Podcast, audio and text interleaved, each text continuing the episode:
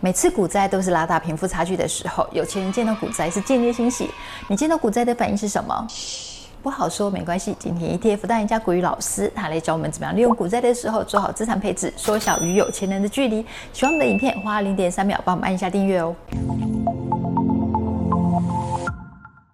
Hello，大家好，我是薛软。大家好，我是古雨老师。哎，老师，有钱人想的真的跟我们不一样哎，嗯、所以每次股灾呢，都是我们跟有钱人拉大财富距离的时候啦。学员就好奇说，有钱人他们跟一般人在遇到股灾的时候呢，会做出什么样不同的投资行为呢？首先呢，你要先了解。这个符号的意思，我知道，圈圈不是这个符号呢，代表是一个 loop cycle 的意思。嗯、我们常常在讲说，思想呢会决定行动，脑袋想什么，身体呢就会怎么动。对，所以老师的身材就是这样来的，对不对？啊，不是不是不是 不是这样子讲的哈。我常常在外面走来走去的，我的身材非常的好，好吧？那当然我们要强调的就是说，赢家呢跟我们最不一样的地方在于他们想的东西。跟看到的东西跟一般人是有所不同的。嗯，比如说呢，以这个图为例，在下跌的时候，输家呢很容易感到恐慌，觉得啊天要塌下来了。而呢赢家呢，他想到的是说，现在的不好只是一时，现在 cycle 到了低点，嗯，好，也许呢下一个 cycle 呢就会到高点。那最终呢好坏都是持续在做循环的，所以呢并不需要。过度的悲观，嗯，而呢，我们在股票市场里面啊，有一句话是这样子说的：行情啊，总是在绝望中产生，没错，在半信半疑中成长，在憧憬追随中成熟。最后呢，在希望热络中破灭，好不好？好适用最近的行情，是没有错。所以呢，我们这边呢，帮各位呢整理了一段行情图出来。你有没有发现啊？这是过去的一个指数状况。嗯、那你回过头来去想，从二零二零年到现在，行情呢是不是跟上面这个图？哦，非常的一致。对，在二零二零年三月的时候，市场觉得一片的绝望啊。可是这个时候呢，却出现了一个 V 转。嗯，当然很多人呢就会在这个时间在想什么呢？半信半疑啊，这是一个假的行情啊，应该会马上下跌啊。可是呢，哎，它又持续产生了一个成长。当时间呢来到二零二一年的时候啊，又四处传出，哎呀，这边缺货，那边缺货的一个消息。然后呢，企业的获利哦，不停的呃推升，不停的在暴涨。很多投资人在想说，这是一个千载难逢的好机会啊，甚至呢不惜想要去做借贷 all in 来赌一把。可是景气这个东西啊，它呢不会呢一直热络下去，没有尽头的，好不好哈？升到最高点的时候呢，突然之间市场的 party 就结束了。你在之前讨论哦，我的获利良好，大家拼命的生产。可是呢，当 party 结束的时候，它就变成了库存过高，需求下降。股市反转，然后现在就开始在讨论啊，啊，该不该推出市场啊？在旁边看看戏就好啦。其实我刚刚讲说，股票市场就是这个样子啦，好不好？我从大学时代开始投资啊，经历那个股市，那什么网络泡沫啦、金融风暴啦、欧债危机啊，到最近的那个通膨危机啦，危机呢总是。随时都会有，是哦，但是呢，我有一个心得，是你呢，千万不要对市场呢太过于悲观，一切都只是循环而已，好不好？嗯、一切呢循环嘛，是不是有高有低？哦，现在的低点呢，就是为了将来的高点要来做准备而已啦，好不好？所以呢，我们从国发会的景气循环图里面，其实我们都可以看得非常的清楚，市场呢永远在收缩跟扩张之间。哦，不停的，不停的，不停的在做一个循环。这条线是一条斜线哦，然后这条斜线呢，哦，它随着时间，哦，它是逐渐往上走的哦。是你知道国发会在告诉我们什么事情吗？市场震荡的过程里面，它的底部呢，哦，会越垫越高。所以呢，千万不要害怕市场所谓的低迷。这个绝对是一个我们自我投资策略检讨的一个好机会啦。所以呢，我们简单的来谈论一下哈，那个赢家跟输家主要的观念，其实呢就在于眼光跟看法。输家看回档，惊死人啊！之前赚到的钱全部都赔回去了，我原本账面满满的获利，可是呢，在回档的过程里面呢，我的获利开始变少了。哎呀，吓死人了！好，赶快全部都都卖掉。好，下次如果再投资啊，拜托刀子拿出来，把我的手给砍掉。赢家在看回档呢，他的脑袋想的是不一样的。是，他看到回档，他的感觉就是说，哎呦，市场又开始跳楼大拍卖了呢，是哦，是不是？跳楼大拍卖的时候，你又再度呢可以把手中的持股成本哦，在这个时间点里面做一个有效的一个降低。所以你有没有发现，同一件事情啊，它是可以差很多的哦。其实这个就是所谓的眼光的一个差异啦。像我以前会讲一个故事给我的学员听哦，古代的那个大商人啊，哦叫做范蠡，他说了他的经商之道是什么？旱则织舟，水则织车。然后呢，当下的旁边人都觉得他是个笨蛋，你知道为什么吗？旱则织舟是什么意思？干旱的时候，河都干了，他竟然跑去造船，这看起来是不是？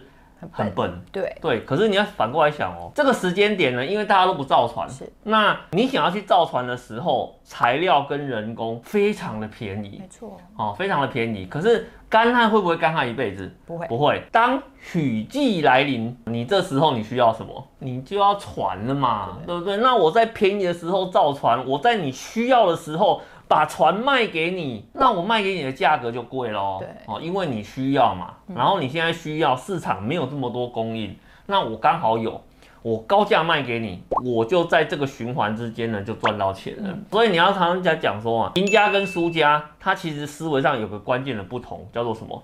勇于不同。老师，我们之前影片也介绍过说，说有钱人他们就是蛮常会做股债配置。那股债配置这观念呢，嗯、投资朋友应该也有一点点的概念。是，没有错。不过现在上市 ETF 两百多档，要选股债 ETF 来做配置的话，哎、欸，也是有点难度哎。老师，你也知道说，投资人就是懒嘛，有时候懒到最高点，他就希望说，哎、欸，最好给我股债各一档 ETF 来做配置。那老师的建议会是什么呢？讲到这个东西啊，其实呢，我们常常在讲说，股票市场里面。最经典不败的投资组合就是什么？小米？就是你刚刚讲的嘛，股债配置，而且呢，这个。东西啊，很多人都会跟你讲说啊，什么股债配置已死啊，什么股债配置不适合这个时代啊，对啊，或者是说，哎、欸，股票跌，债券也跌啦、啊、之类的，是吗？但是我要跟你讲一件事情哦，他们都搞错了。嗯、如果呢，我们单纯以短期报酬率的角度来看啊，其实股债配置啊，它是不会有太明显的一个效果，尤其是最近的市场刚好呈现一个股债齐跌的一个状况，嗯，所以我会跟你讲说。股债配置，它是用在一个长期投资的一个策略，你要把它跟长期的思维结合在一起的时候，你才能够得到最好最棒的一个效果嘛，对不对？所以呢，我们呢在呃今年的话呢，如果要来谈股债配置的话，当然要挑合适的产品来讲嘛。如果呢以股为例，我跟你讲，嗯，这个时候啊。我如果叫你去买啊，那个半导体相关的概念股啊，心脏无力啊，啊吓都吓死了，对不对？所以呢，我们要务实一点的来看，好这样子的一个问题哦。其实你可以去考虑哦，比如说像 MSCI 台湾 ESG 永续高股息精选三十报酬指数，哦，它发行至今呢，整个累计报酬达到二十二点五个 percent。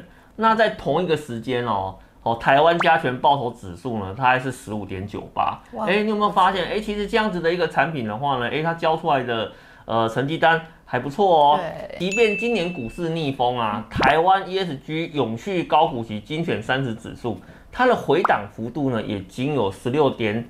九八个 percent，嗯，而呢，台湾加权报酬指数的回档呢，则是高达四十点九三个 percent 啊，哇，差了两倍多哎，是没有错哈。那广受投资人喜欢的零零八七八国泰永续高股息 ETF，它追踪的话呢，就是 MSCI 台湾 ESG 永续高股息精选三十报酬指数。如果呢，我们在今年呢、啊，要来挑一档可以当成股票产品的代表性选择，零零八七八呢，是可以来做一个考虑的啦，好不好？那。债券的部分呢，我们应该要怎样来挑？你要先了解啊，债券呢，它是有分成很多不同的等级，那我们就可以从呢信评等级表中呢来做一个挑选。那我们在这个信评等级表里面呢，我帮各位做了一个整理。其实你可以了解到，等级最好的就是 AAA，像那个美国政府发行的债券就是属于 AAA 级的债券。那最差的话呢是 C。嗯，我们一般要去做债券投资啊，我们都会比较建议啦。哦，你应该把你的呃债券的信评等级锁定在 AAA 到 BBB 这个区间的一个债券，好，来做投资是比较好的，因为它的违约率相对是比较低。哦，那你要从呃债券来做入手的话呢，我觉得哦从这个 AAA 到 BBB 这个领域里面来做一个入手呢，我觉得这个是非常好的一个选择啦。嗯，好，那其实啊，在债券的部分啊，哦，我们也可以来考虑哈，比如说呢，那个国泰它同一家产品的零零七二五 B 是国泰呃投资公司在这一档产品，好，那这档产品它是采用。全球布局啊！哇，听到全球就觉得相对稳哎。对，因为你如果单独投资在单一市场里面的话，有些人会觉得呃心里怕怕的。对，风险比较高一点。对，其中呢，在啊、呃、美股市场的部分呢，又占了七十四点三个 percent。然后那其实以债券来讲的话呢，美国它所发行的债券本来就是市场最大宗啊。没错。好，那我们来看它整个啊、呃、一个配息记录的部分啊，哦，它是呃非常稳健的哦。